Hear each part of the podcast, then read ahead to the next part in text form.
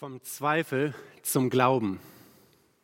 Vielleicht habt ihr in euren Gedanken schon mal ein Streitgespräch gehabt, wo auf der einen Seite euch der Glaube etwas gesagt hat und wo es auf der anderen Seite den Zweifel gab, der auch versucht hat, Dinge ins Leben hineinzusprechen. Auf der einen Seite war der Glaube, der sagt, ich weiß, dass es Gott gibt. Auf der anderen Seite der Zweifel, der diese Zuversicht, diesen Glauben in Frage stellt. Gibt es Gott wirklich? Es gibt so viel Ungerechtigkeit in der Welt. Kann es Gott denn wirklich geben?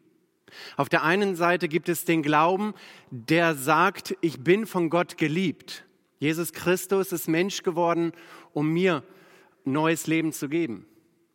Auf der anderen Seite ist der Zweifel da, der genau diese Zusage in Frage stellt.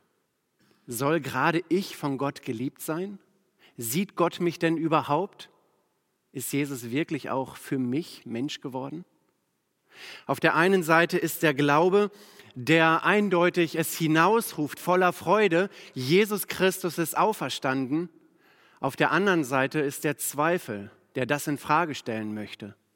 Eine Auferstehung von Toten, glaubst du das wirklich, dass es sich so zugetragen hat? Ich glaube, so oder so ähnlich kann ein Dialog in unserem Denken aussehen.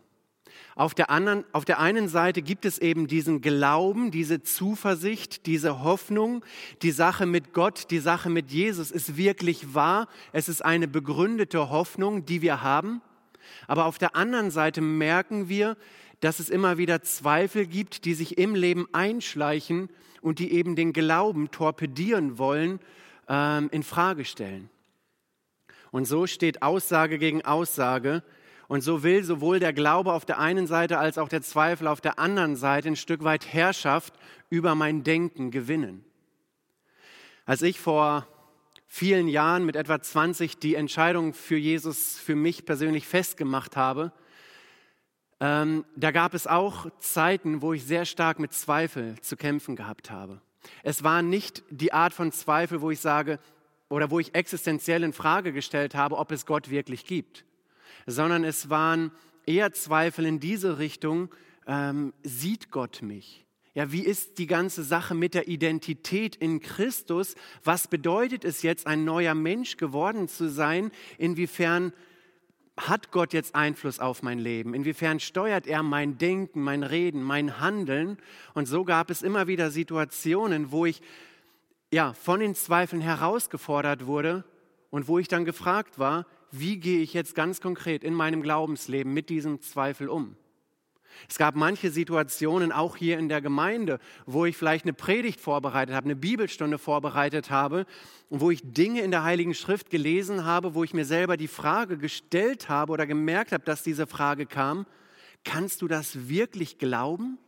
Ist das nicht viel zu unglaublich, als dass man es glauben kann? Und ich habe für mich persönlich gemerkt, dass der Glaube und der Zweifel beides in meinem Leben präsent ist.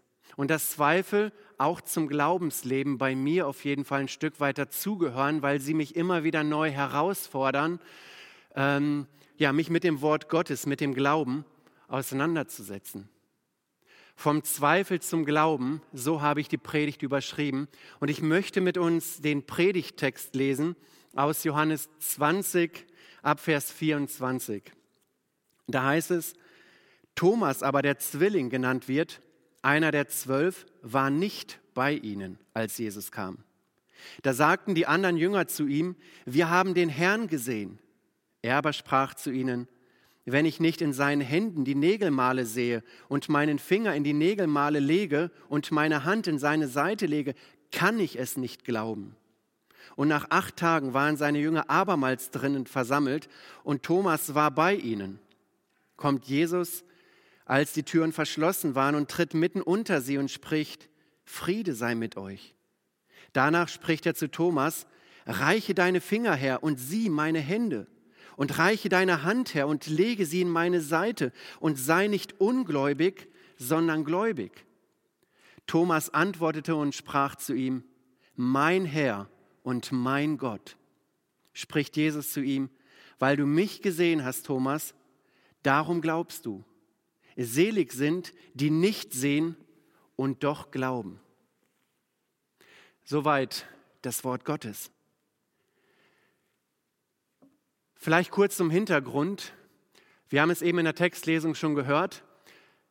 Jesus ist ans Kreuz geschlagen, ins Grab gelegt worden, er ist auferstanden und Maria kommt jetzt zum Grab, äh, um Jesus zu suchen.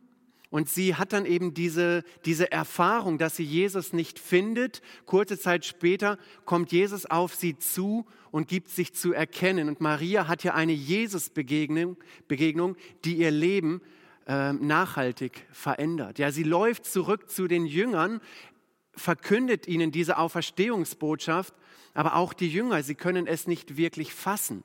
Es heißt in Johannes 20, Vers 9, denn sie verstanden die Schrift noch nicht, dass er von den Toten auferstehen müsste. Ja, und in diese Situation hinein sind die Jünger jetzt versammelt und Jesus kommt jetzt zu ihnen. Er gibt sich ihnen zu erkennen als der Auferstandene. Er zeigt ihnen seine, seine Hand, seine durchbohrte Seite und sie erkennen, ihnen werden ein Stück weit die Augen aufgetan, sie erkennen, es ist Jesus Christus, der auferstanden ist, dann heißt es, da wurden die Jünger froh, dass sie den Herrn sahen. Ja, Jesus gibt ihnen dann einen Auftrag mit auf den Weg, die Vollmacht. Und an dieser Stelle kommt jetzt der Predigtext zum Tragen. Und ich möchte einige Beobachtungen nennen, die mir beim Lesen des Textes wichtig geworden sind in der Vorbereitung. Ja, eine Beobachtung, eine erste, lautet folgendermaßen, Thomas war nicht bei den anderen Jüngern. Ja, das lesen wir in Vers 24. Da heißt es, Thomas aber, einer der zwölf, der Zwilling genannt wird, war nicht bei ihnen, als Jesus kam. Jetzt könnte man natürlich sehr schnell mit Thomas ins Gericht gehen und sagen, Thomas, so geht das aber nicht, du hast da zu sein, wo die anderen sind. Aber wenn wir uns mal das Leben von Thomas näher anschauen, ich glaube, dann müssen wir da erstmal ein bisschen vorsichtiger sein in der Beurteilung, ähm, weil Thomas jemand war, der die Beziehung zu Jesus wirklich gelebt hat und ernst gemeint hat. Wir lesen in Johannes 11, Vers 16 folgendes. Da sprach Thomas, der Zwilling genannt wird, zu dem anderen Jüngern, lasst uns mit ihm gehen, dass wir mit ihm sterben. Also die Situation ist die, dass Lazarus gestorben ist und jetzt in dem Dialog, wie gehen wir jetzt damit um, sagt er, lass uns mit Jesus gehen. Jesus redet da auch über seinen Tod, über seine Auferstehung und Thomas signalisiert jetzt hier eine Bereitschaft, mit Jesus in den Tod zu gehen. Das heißt, er war bereit, für Jesus durch Schwierigkeiten zu gehen, ja sogar sein Leben für Jesus zu geben. Das heißt, er war, er war mutig, er war äh, loyal. Also ein Mann, der es wirklich ernst meinte. Ja, kurz darauf äh, spricht Jesus mit den Jüngern und erklärt ihnen, was geschieht, wenn er denn zurück zum Vater geht. Und er sagt, wenn ich denn da bin, dann werde ich für euch Wohnungen vorbereiten. Und nachdem er das dann gesagt hat, wendet Thomas ein oder stellt Thomas dann eine Frage und er sagt in Johannes 14, Vers 5, spricht zu ihm Thomas, Herr, wir wissen nicht, wo du hingehst. Wie können wir den Weg wissen? Und daraufhin, auf diese Frage, sagt Jesus diesen so schönen und bekannten Satz, ich bin der Weg und die Wahrheit und das Leben. Das heißt, Thomas war ein Mensch, der war bereit, Schweres schwere Wege zu gehen mit Jesus, für Jesus, aber er wollte auch wissen, was hat es mit dem Weg eigentlich auf sich? Herr Jesus sagt, ich werde zum Vater gehen. Thomas sagt, ich bin bereit mitzugehen, aber was erwartet uns alles auf diesem Weg? Er wollte um seinen Glauben Bescheid wissen und das ist erstmal eine wunderbare Eigenschaft. Aber Jesus erachtet es hier nicht für notwendig und sagt, ich bin der Weg. Ja, orientier du dich an meiner Person und du wirst merken, dass du in deinem Leben geführt wirst. Das ist die indirekte Antwort Jesu an dieser Stelle. Aber es bleibt festzuhalten, er macht sich Gedanken. Also wir dürfen ihn nicht zu schnell abstempeln auf der einen Seite und müssen auf der anderen Seite sagen, er war ein hingegebener Jünger, der Jesus wirklich lieb gehabt hat. Aber dennoch sehen wir, er war jemand, der Zweifel gehabt hat. Und das ist nun mal das, was der Text jetzt hier überliefert. Die Jünger waren zusammen und Thomas war nicht da. Wir wissen nicht, warum er nicht da war. Vielleicht war er enttäuscht über sich selber. Er hat ja kurz davor gesagt, ähm, lasst uns mit ihm gehen, dass wir mit ihm sterben. Und vielleicht ist er enttäuscht über sich selber. Jetzt ist Jesus gestorben und er hat die Flucht ergriffen. Er ist nicht mitgegangen. Vielleicht, ja, war es eine Enttäuschung über Jesus. Der Text sagt es nicht. Jetzt ist dieser Jesus, der so viele Wunder getan hat, der so vollmächtige Predigten gehalten hat, jetzt ist dieser Jesus gestorben. Doch alles eine Illusion?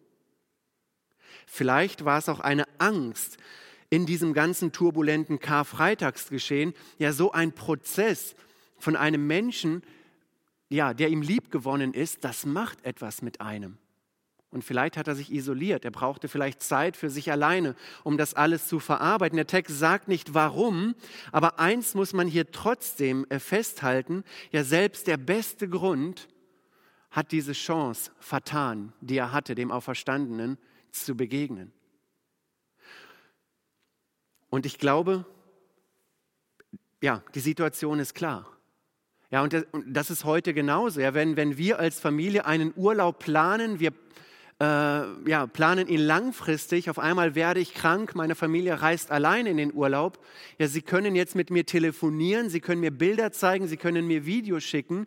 Ich werde diesen Urlaub in der Tiefe, wie meine Familie ihn erlebt, niemals erleben können, weil ich nicht dabei war.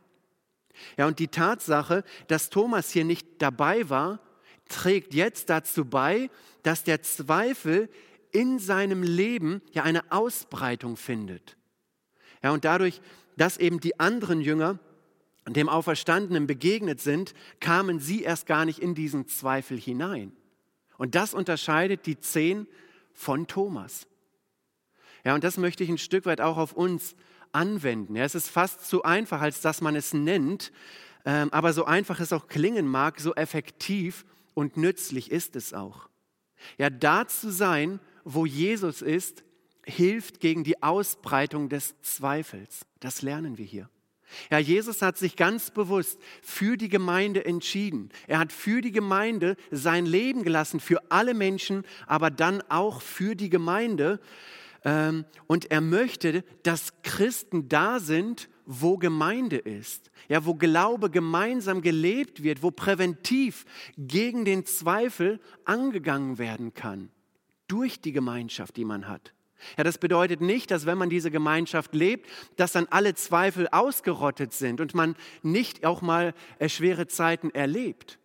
Aber diese Gemeinschaft wird präventiv helfen, dass man in ein tiefes schwarzes Loch fällt, wo es keinen Boden unter den Füßen gibt. Ja, dabei sein hilft. Ja, die Bibel nennt es eben Gemeinschaft, äh, Gemeinschaft leben, äh, um den Zweifel äh, vorzubeugen. Ja? Eine zweite Beobachtung. Thomas wird im Zweifel von den Jüngern herausgefordert. Das finden wir im Vers 25. Da heißt es folgendermaßen, da sagten die anderen Jünger zu ihm, wir haben den Herrn gesehen. Ja, wann es genau geschehen ist, wird nicht klar gesagt. Auf jeden Fall nach, diesem, nach dieser ersten Begegnung treffen sie Thomas und ich stelle es mir so vor, dass alle auf Thomas eingeredet haben, jeder in seiner Art und Weise voller Jubel, voller Euphorie sicherlich. Jesus ist nicht tot, Jesus ist wirklich auferstanden und sie bringen Argumente dessen, was sie erlebt haben. Das heißt, er wird mit der Auferstehungsbotschaft konfrontiert, aber er tut sich schwer damit.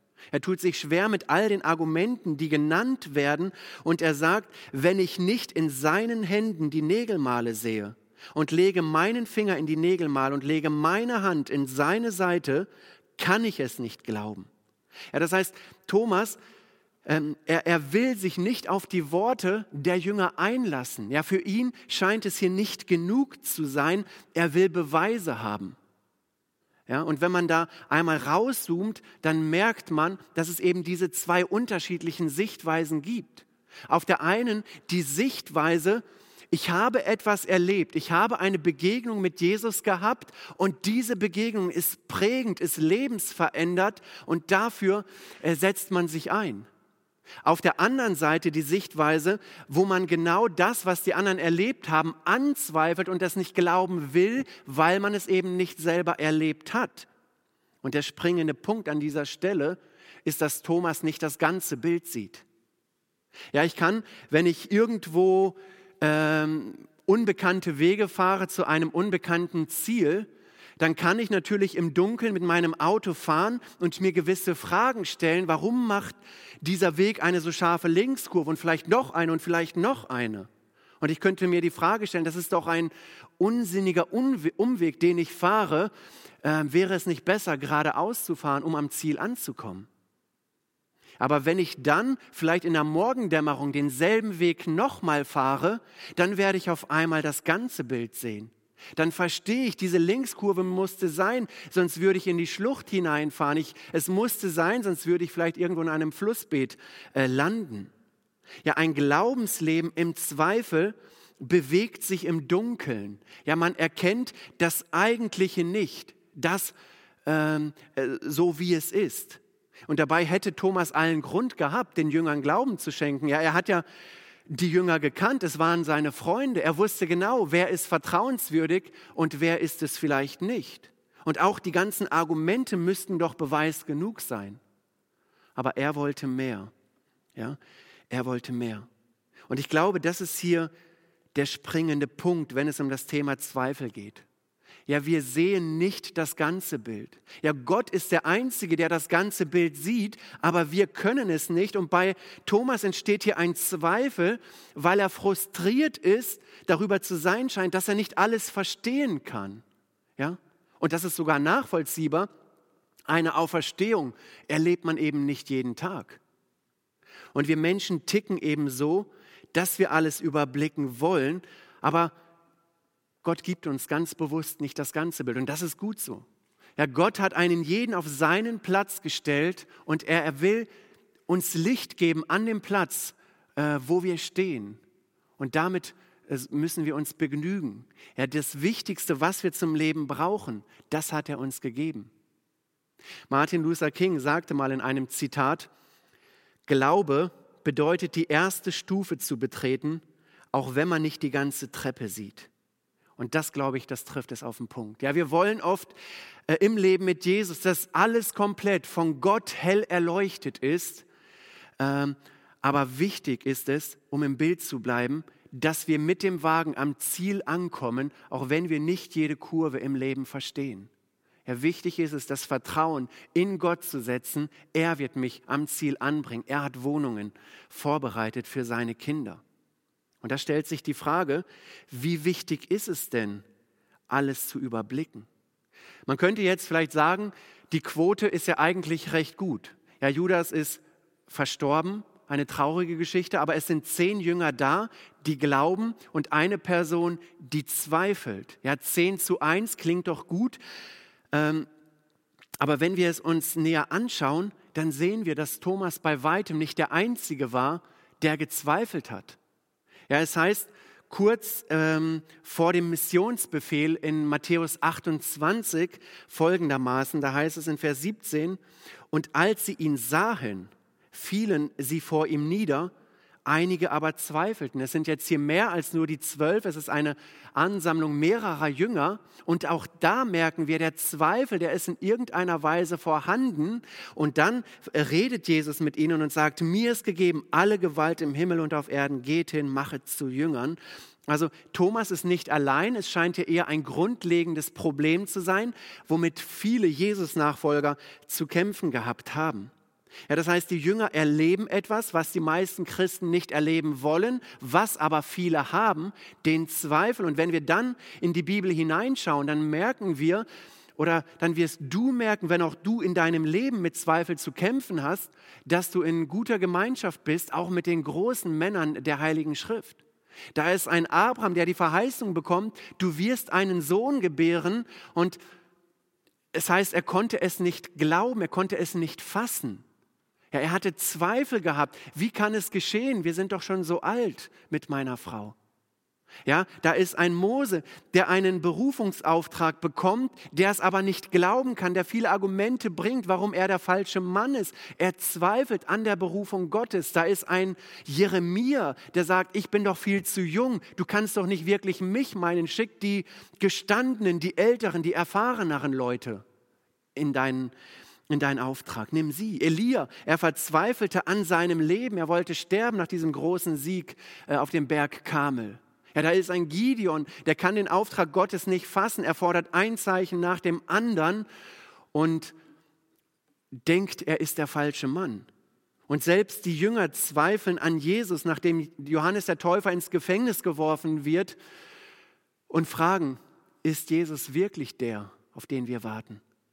Und dann sehen wir es eben auch in den Briefen, wo es eben auch immer wieder um den Zweifel geht wo es aber auch um viele Anweisungen geht, die gegeben werden, wie wir in solchen Situationen, also wenn ich wir sage, meine ich Menschen, die an Jesus Christus glauben, wie wir damit umzugehen haben, äh, eben in solchen Zeiten. Ja, also den Männern Gottes erging es so, wie es mir häufig ergeht. Ja, und wenn jemand einen Zweifel im Leben hat, dann ist er nicht automatisch ungeistig, sondern es kann genau umgekehrt sein, dass der, der einen Zweifel hat und sich diesem Zweifel stellt, sogar es besonders ernst meint im Leben mit Jesus, weil er sich nicht mit zu wenig äh, zufrieden gibt, sondern er möchte Antworten haben, Antworten aus der Bibel heraus. Wie verhält es sich denn wirklich? Welche Relevanz hat es denn wirklich für mein Leben? Und er geht keine Abkürzungen irgendwie im Christsein, sondern er geht den Weg, den Gott ihn führt. Und da treffen wir eben auch auf dem Lebensweg Zweifel an. Ja, es gibt ganz unterschiedliche Typen von Christen. Es gibt auf der einen Seite die Art von Christen, die wollen verstehen und glauben. Ja, und so ein Typ scheint Thomas hier zu sein. Das heißt, sie brauchen plausible Antworten, worauf der Glaube nochmal gestützt wird. Ja, und das ist gut so. Die Bibel hat wunderbare Antworten auf sämtliche Fragen des Lebens. Aber dann gibt es eben auch Typen von Christen, wo ich den Eindruck habe, die haben kaum Zweifel. Die haben kaum Fragen an die Heilige Schrift. Sie nehmen das Wort Gottes, lesen es und dann ist es für sie völlig klar.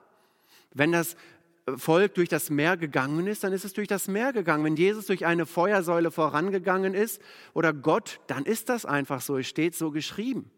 Ja, ich denke vor allen Dingen, dass es oft auch die ältere Generation ist, die es gelernt hat, das Wort Gottes einfach so zu nehmen, wie es geschrieben steht. Und das ist auch gut und das ist auch richtig. Aber dann gibt es auch den Typ von Mensch, äh, der gar nicht glauben will.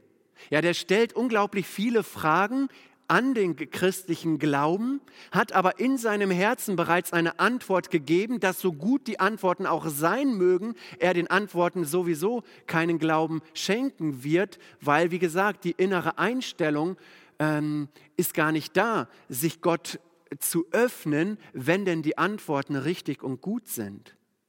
Ja? Und das ist dann kein Zweifel mehr, sondern das ist dann schon Unglaube. Also von daher sollte man vielleicht von einem echten Zweifel reden, der danach bestrebt ist, echte Antworten zu finden. Ähm, und so scheint es für mich auszusehen bei Thomas. Ja, er möchte glauben, dass Jesus auferstanden ist. Ja, in Jakobus 1, Vers 5 bis 8 heißt es folgendermaßen, wenn es aber jemanden unter euch an Weisheit mangelt, so bitte er Gott, der jedermann gern und ohne Vorwurf gibt. So wird sie ihm gegeben werden. Er bitte aber im Glauben und zweifle nicht, denn wer zweifelt, der gleicht einer Meereswoge, die vom Winde getrieben und aus, aufgepeitscht wird. Ein solcher Mensch denke nicht, dass er etwas von dem Herrn empfange. Und jetzt, ein Zweifler ist unbeständig auf allen seinen Wegen. Ja, das Wort Zweifler das kann man übersetzen oder bedeutet mit zwei Seelen oder unentschlossen sein, ja ein geteiltes Herz zu haben.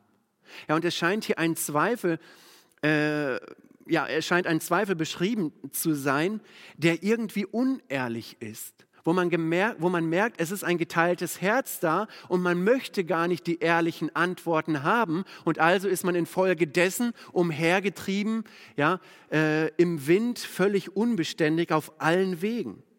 Also hier geht es um das geteilte Herz. Ja, und das, es gibt etwas im Glaubensleben, ja, es ist nicht der Wille da oder äh, ja, der Wille ist nicht da, dass man das in Anspruch nimmt, was Gott einem zuspricht. Und dann, wie gesagt, ist es irgendwann kein Zweifel mehr, sondern Unglaube. Und dann ist wie bei Thomas, äh, bei Thomas, so wie ich es verstehe, eben nichts zu sehen. Er hat, wie ich es empfinde, einen, einen ehrlichen Zweifel. Ich werde es gleich begründen. Und dieser Zweifel sollte beitragen, dass die Beziehung noch enger gelebt wird. Und wenn wir diese Stelle aus Jakobus nehmen, wo es eben auch ganz konkret um den Zweifel geht, dann sehen wir einen riesengroßen Schlüssel, der beschrieben wird, und zwar das Gebet. Und das möchte ich einem jeden von uns äh, ans Herz legen. Ja, wenn du in deinem Leben mit Zweifel zu kämpfen hast, dann sind das Dinge, die du mit Gott besprechen solltest, mit Gott, dem Vater, dem Sohn, dem Heiligen Geist, damit Antworten gegeben werden können von Gott selber, aus dem Wort Gottes heraus. Und das, da geschieht unglaublich viel im Gebet. Und da möchte ich auch uns herausfordern, dass wir diese Frage mal zulassen ja, welche Art von Zweifeln habe ich in meinem Leben? Ja, sind es ehrliche Fragen, die mich, bege äh, äh, die mich bewegen, wo ich auch ehrliche Antworten äh, haben möchte, die dann auch lebensverändernd sind? Wo ich gestärkt hervorkomme aus dem Zweifel? Ja, so war es bei einem Mose, bei einem Abraham, bei einem Elia. Sie wurden von Gott gestärkt, weil sie den Zweifel mit Gott angegangen sind und wurden im Endeffekt zu Glaubenshelden? Ja, oder habe ich bereits eine Antwort in meinem Herzen getroffen und bin gar nicht bereit, dass Zweifel aus meinem Leben ausgerottet werden? Und das hoffe ich sehr, dass das eben nicht der Fall ist, weil Gott dann immer nur eine bloße Theorie bleiben wird. Nicht ein Gott, der wirklich erfahrbar ist. Ja? Und dann hat man eben diese pauschalen Standardargumente. Es gibt so viel Leid in der Welt, also kann es Gott ja nicht geben. Wie kann Gott ein liebender Gott sein, wenn es das und das in der Welt gibt? Ja, das sind vorformulierte Dinge, wo man die Ehrlichkeit des Herzens oft gar nicht mehr hat, weil egal wie plausibel die Antwort auch sein mag, die Entscheidung ist getroffen. Wie geht Jesus jetzt mit diesem zweifelnden Thomas um? Und das finde ich eben so bemerkenswert und ermutigend. Er begegnet ihm da, wo er steht. Und das ist der dritte Gedanke. Jesus begegnet Thomas in seinem Zweifel. Ja, das sehen wir in den Versen 26 und 27. Und nach acht Tagen waren seine Jünger abermals drinne und Thomas war bei ihnen. Kommt Jesus, als die Türen verschlossen waren und tritt mitten unter sie und spricht, Friede sei mit euch. Danach spricht er zu Thomas, reiche deine Finger her und sieh meine Hände und reiche deine Hand her und lege sie in meine Seite und sei nicht ungläubig, sondern gläubig. Ja, die Ehrlichkeit des Thomas erkenne ich daran, dass er hier die Gemeinschaft mit den Jüngern lebt. Er hat sich nicht abgekapselt, dem Glauben den Rücken zugewandt und lebt jetzt sein eigenes Leben, sondern er ist da, wo die Jünger sind. Das heißt, er war auf der Suche nach einer ehrlichen Antwort. Er war empfänglich für die Auferstehungsbotschaft. Und jetzt geschieht eben das Erstaunliche. Jesus kommt wieder, ist mitten unter ihnen, wünscht ihnen das, was sie brauchen, Frieden mit Gott und wendet sich dann direkt Thomas zu und holt ihn da ab in seinem Zweifel, wo er steht. Er bietet ihn an, ja, du kannst deine Finger in meine Nägelmale, in meine Hand legen, in meine durchstochene Seite legen und erkennen, dass ich wirklich der auferstandene Jesus Christus bin. Ja, das Interessante, wir wissen nicht, ob Thomas das getan hat. Der Text, der sagt es nicht. Aber Jesus bietet ihm an, was er wirklich braucht, und zwar eine Begegnung mit ihm. Ja, er tadelt ihn nicht, lieber Thomas, warum hast du nicht geglaubt? Es waren doch zehn Zeugen, die dir die Wahrheit gesagt haben. Sondern er, gibt, er geht darauf ein, er gibt ihm Antworten auf seine Fragen.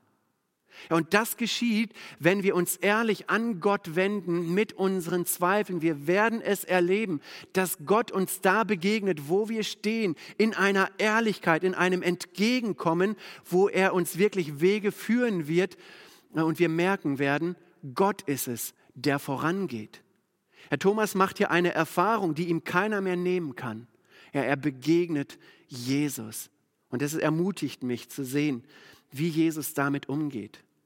Ja, die Jahreslosung für dieses Jahr lautet ja, ich glaube, hilf meinem Unglauben. Und das fasst es gut zusammen. Ja, die Zweifel, wie ich schon erwähnt habe, können ebenso vielschichtig sein. Kann ich denn der Botschaft des Evangeliums wirklich Vertrauen schenken? Ja, ist es nicht viel zu einfach zu glauben, dass dieser auferstandene Jesus Christus mich von meiner Schuld befreien kann? Kann ich es denn wirklich einfach so für mich annehmen, dass Jesus Christus mich liebt? Mich, wo es doch Milliarden Menschen gibt, dass er mich sieht in meiner Lebenssituation, in meinen Ängsten, in meinen vielleicht bitteren Erfahrungen, die ich in meinem Leben mache. Kann es denn wirklich sein? Ist es nicht viel zu einfach? Und es gibt eben manche Fragen, die auch Christen manchmal unterdrücken und sie bleiben an der Stelle stehen und sie kommen nicht voran, obwohl Gott wunderbare Antworten für ihr Leben bereithält. Ja, einen Zweifel zu haben, bedeutet nicht, Gott zu beleidigen. Ja, es ist keine, keine Skepsis, äh, wo man sich irgendwie bewusst entscheidet, irgendwie alles in Frage zu stellen. Es ist kein Unglaube, ähm, wo, weil, weil der Unglaube eben eine Willensentscheidung ist und nicht eine Schwierigkeit auch im Verstehen mancher Dinge. Ja, Zweifel bedeutet oft, dass eben Fragen des Fragen da sind oder Unsicherheiten da sind, ja vom Standpunkt des Glaubens aus. Ja, und da möchte ich uns ermutigen.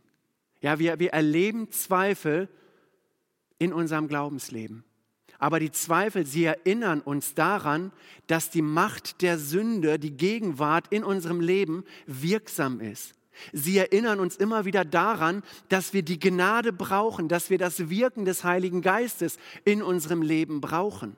Ja, sie wollen uns quasi in die Arme Gottes treiben, weil wir sonst an den Zweifeln kaputt gehen können und daraus Unglaube entstehen kann.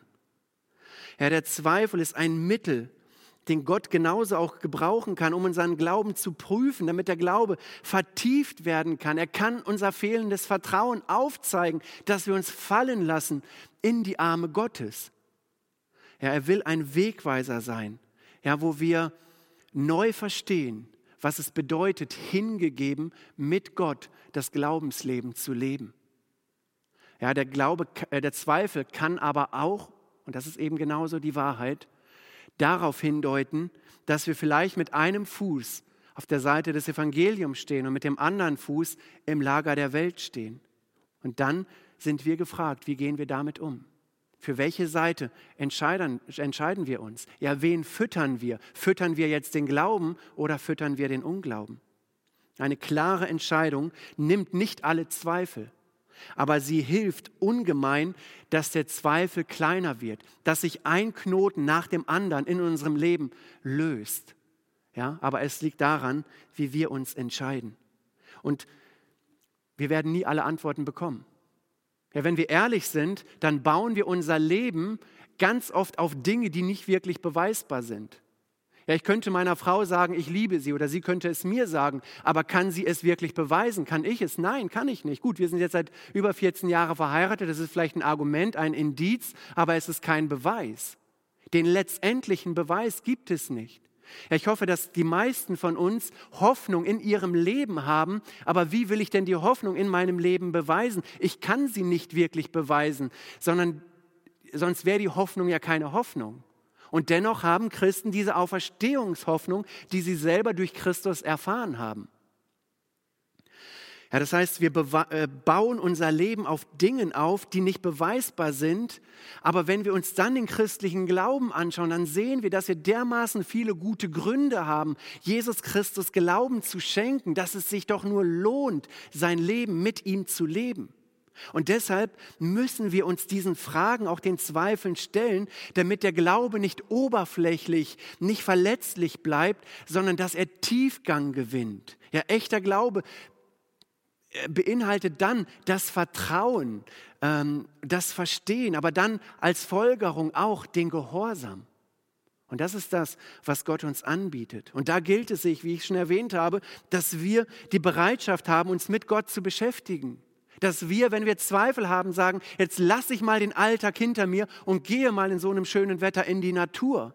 Bespreche diese Dinge mal mit Gott. Schließ mich mal in mein Kämmerlein ein. Lese mal etwas in der Bibel zu meinem Zweifel. Mache mir mal die Arbeit, um auch gute Antworten zu bekommen. Und wenn ich das ehrlich tue, dann kann ich es garantieren. Dann werden wir Gott begegnen in unserem Zweifel und werden Wegweisung für unser Leben erfahren. Herr Thomas braucht in erster Linie nicht die Nägelmale zu berühren er braucht in erster Linie eine erneute Begegnung mit dem Auferstandenen. Und das dürfen wir auf uns übertragen. Das brauchst du und ich für mein Leben. Wir müssen oder wir brauchen die Begegnung mit Jesus Christus. Ja, er sagt hier dann zu Thomas, sei nicht ungläubig. Also deine Herzenshaltung, lass es nicht zu, dass es vom Unglauben geprägt ist, sondern lass dich fallen, sei gläubig, schenke mir Vertrauen und du wirst merken, ich werde dich mitnehmen auf dem Weg, den du zu gehen hast. Und das macht Mut. Ja, das ist die Wahrheit, die dahinter steht. Manches müssen wir einfach im Glauben ergreifen, im Glauben fassen und auch manchmal begnügen, dass wir niemals Antworten zu allen Fragen haben werden. Aber dazu braucht es Gemeinschaft, Gebet und Gottes Wort. Und ein letzter Gedanke, ein kurzer Gedanke, ähm, der vierte, der Glaube siegt über den Zweifel. Ja, es ist grandios, was in Vers 28 zu lesen ist. Thomas antwortete und sprach, mein Herr und mein Gott. Ja, der Zweifel des Thomas an der Auferstehung und auch damit an Jesus ist an dieser Stelle Geschichte. Und ich, in seinem Leben hat er sicherlich nie wieder an dieser Auferstehung gezweifelt. Ein Zweifel, der ein für alle Mal hinter sich gelassen wird. Der welch ein Sieg an dieser Stelle. Ich habe mal gehört, ich kann es nicht beurteilen, weil ich kein Arzt bin, aber dass wenn ein Knochen bricht und dann wieder zusammenhält, dass er an der Stelle des Bruches nicht nochmal brechen kann. Und ähnlich scheint es mir hier mit dem Zweifel und dem Glauben von Thomas zu sein. Dieser Knoten ist wieder zusammengewachsen, der Knochen ist zusammengewachsen und daran gibt es jetzt keinen Zweifel mehr. Ja? Und das gilt es für uns, dass dieser innere Konflikt immer wieder gelöst wird, sodass auch wir zu dieser triumphalen Antwort kommen können, wie Thomas, dass auch wir ausrufen können, mein Herr und mein Gott, ja mein Kyrios, Herr, Gebieter, Herrscher, derjenige, der das Ruder des Lebens in der Hand hat. Aber auf der anderen Seite auch mein König, ja, mein Schöpfergott, äh, mein Theos, mein Gott. Und am Ende dieser Begebenheit sagt Jesus zu Thomas, weil du mich gesehen hast, darum glaubst du. Selig sind die nicht sehen und doch glauben. Und das gilt auch heute noch. Ja, es gilt im Glaubensleben nicht darum, es geht nicht darum, dass wir unseren Glauben ständig nur an irgendwelchen Erfahrungen festmachen, an irgendwelchen sichtbaren Wundern festmachen, sondern dass wir Dinge im Glauben ergreifen, ja, und eben im Glauben unser Le Glaubensleben leben. Ich weiß nicht, wie es dir in deinen Zweifeln geht. Ja, gibt es vielleicht konkrete Knoten, die gelöst werden müssen? Da möchte ich dich wirklich ernsthaft ermutigen. Mach dich auf den Weg, ja, in die Arme Gottes und lass dir von Gott die Knoten lösen. Ich habe ein Zitat gefunden, das ich sehr, sehr schön und auch passend fand, wo es folgendermaßen heißt, manch ein Sünder steht mit schwachem Glauben und angsterfülltem Herzen vor dem Herrn. Nicht die Stärke unseres Glaubens, sondern die Vollkommenheit des Opfers Christi rettet. Ein schwacher Glaube, trübe Augen oder eine zitternde Hand können die Wirkungskraft von Christi Blut nicht ändern. Ja, welch eine Aussage, welch eine Aussage. Und dann die Stärke unseres Glaubens kann nichts hinzufügen, genauso wenig wie die Schwäche unseres Glaubens etwas davon wegstreichen kann. Der Glaube, er sei schwach oder stark, versteht immer noch die Zusage, das Blut von Jesus, seinem Sohn, reinigt uns von jeder Schuld.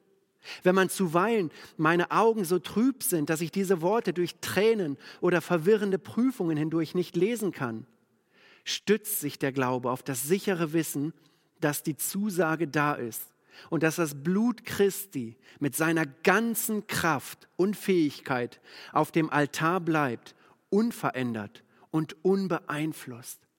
Ja, welch eine Gewissheit doch in dem Tod und in der Auferstehung Jesu Christi beinhaltet sind, ist unbegreiflich und unwahrscheinlich. Ja, im Zweifel möchte der Glaube Oberhand gewinnen. Ja, wenn ich in einem dunklen Raum sitze, dann macht es nicht viel Sinn, wenn ich mich danach sehne, dass Licht in den Raum hineinscheint. Und ich kann grübeln, ich kann nachdenken, warum ist das Licht nicht da? Sondern dann bin ich herausgefordert, aufzustehen, den Vorhang aufzumachen, um das Licht hineinzulassen. Und das geschieht im Zweifel. Wir dürfen nicht versinken in diesen Dingen, sondern wir dürfen aufstehen, das Licht des Evangeliums in unser Leben hineinscheinen lassen, um dann ein erleuchtetes, von Gott erleuchtetes Leben leben zu äh, können. Und dann werden wir merken, wir haben ein Fundament in unserem Leben, das wirklich durchträgt. Ja, sicherlich zweifelten die Jünger an Karfreitag, als Jesus ans Kreuz geschlagen wurde. Aber wie viel größer war die Freude, als sie dem auferstandenen Christus begegneten. Und das wünsche ich einem jeden von uns. Ja, dass wir diese Auferstehungshoffnung, diese Auferstehungsfreude wirklich erleben. Und dass ein jeder von uns sagen kann, mein Leben ist ein Leben, wo ich mich den Zweifeln stelle, aber immer mit dem Ziel, im Glauben äh, zu wachsen, Jesus Christus ähnlicher zu werden. In diesem Sinne wünsche ich wirklich einem jeden ein, ein frohes, ein gesegnetes Auferstehungsfest. Gottes Segen.